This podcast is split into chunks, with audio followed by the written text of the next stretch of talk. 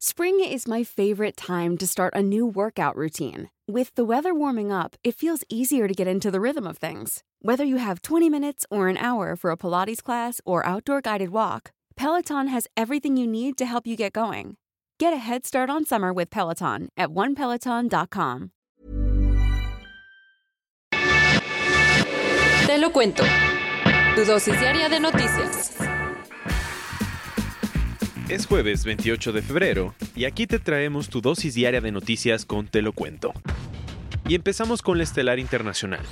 Entre risa y risa, así estuvieron ayer Donald Trump y Kim Jong-un en el primer día de una cumbre muy esperada. Por si no te acuerdas, cuando el presidente de Estados Unidos entró al poder, intercambió varias amenazas de guerra con el líder norcoreano. Uno prometía destruir al mundo con bombas nucleares y el otro decía que iba a responder con fuego. Pero después, en julio del año pasado, los dos jefes de Estado se reunieron en una cumbre histórica en Singapur para tratar de arreglar sus diferencias. Ese encuentro fue un buen inicio y desde entonces los dos líderes siguieron negociando hasta llegar a la segunda cumbre que empezó ayer en Hanoi, la capital de Vietnam. Ajá, y entonces, casi agarraditos de la mano, Trump y Kim fueron de una conferencia de prensa a una reunión en privado y finalmente a una cena con representantes de sus gobiernos. El primer día de la cumbre salió también que Trump dijo que hubo muchos progresos y Kim que tiene confianza en que este segundo encuentro tendrá resultados. Aunque al principio pocos creían que en realidad iba a haber avances, se espera que pronto los líderes anuncien medidas concretas para que Corea del Norte renuncie a su armamento nuclear a cambio de que Estados Unidos le quite algunas sanciones.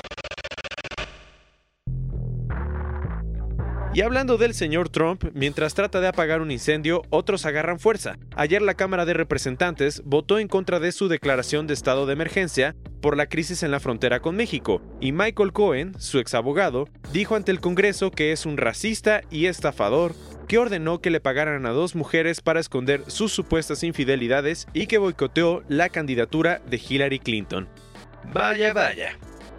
Y se va aliviando la tensión en Nicaragua porque después de muchísima presión internacional, finalmente el gobierno nicaragüense liberó a 100 presos políticos. Acuérdate que Nicaragua está pasando por una crisis muy complicada, pues su presidente Daniel Ortega lleva 12 años en el poder y es cada vez más represivo y corrupto. Las personas están hartas y desde el año pasado varias han salido a las calles a protestar, pero Ortega ha contestado a las manifestaciones con arrestos injustificados. Como verás, la cosa está complicada y por eso ayer varias figuras del gobierno y la oposición se reunieron para buscar una salida a la crisis. ¿Y, qué, lograron? Que las autoridades liberaran a 100 personas que habían sido detenidas durante las manifestaciones. Después de meses de tensión y negociaciones fallidas, este es un buen gesto del presidente. Lo que sí es que la fuerza opositora Alianza Cívica no está completamente satisfecha con la medida y dijo que no va a seguir negociando hasta que todos los presos políticos salgan. ¡Pum! Además, exigió que alguna organización internacional como la ONU modere la situación y que los medios cubran todo el proceso y se van contra los más indefensos. Esta semana el Departamento de Justicia estadounidense reveló datos de lo más preocupantes sobre la situación de los migrantes. ¿Qué pasó? En los últimos cuatro años, el gobierno de Estados Unidos recibió 4.556 quejas de menores de edad que fueron abusados sexualmente mientras estaban en los centros de detención fronterizos. Así como lo escuchas, según los registros del Departamento de Salud y Servicios Humanos, el personal del lugar tocó y besó a los niños indebidamente, los vio bañarse e incluso llegó a violarlos. Lo preocupante es que estos casos aumentaron muchísimo cuando se echó a andar la política de tolerancia cero que impulsó Donald Trump, es en la que se separaron a las familias migrantes en la frontera. Lo curioso es que la noticia llega una noche antes de que la Cámara de Representantes tenga una audiencia para hablar sobre la medida que separó a cientos de personas que tomó el presidente.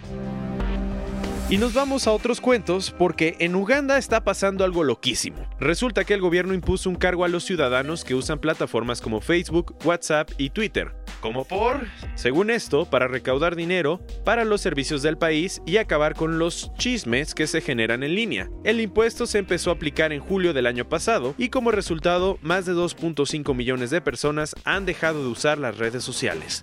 Ahora los críticos están preocupadísimos pues temen que con esto haya menos libertad de expresión.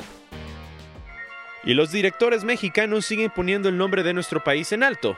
Ahora lo hizo Alejandro González Iñárritu, pues ayer el Festival de Cannes dio la noticia de que va a ser el presidente del jurado. Lo increíble es que esta es la primera vez que un mexicano va a tener este importante papel dentro de la celebración que premia a lo mejor del cine internacional. Iñárritu, que seguro está por las nubes, explicó que es un honor inmenso ser el presidente del festival que va a ser del 14 al 25 de mayo. ¡Felicidades!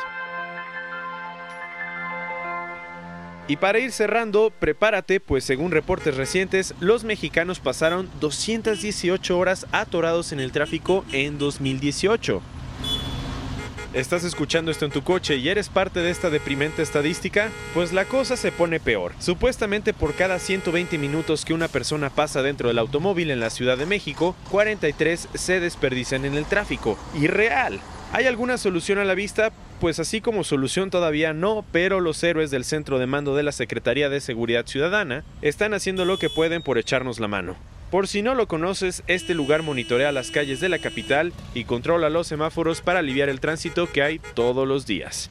Esta fue tu dosis diaria de noticias con Te lo cuento. Yo soy Diego Estabanés, dale click mañana y escúchanos de nuevo.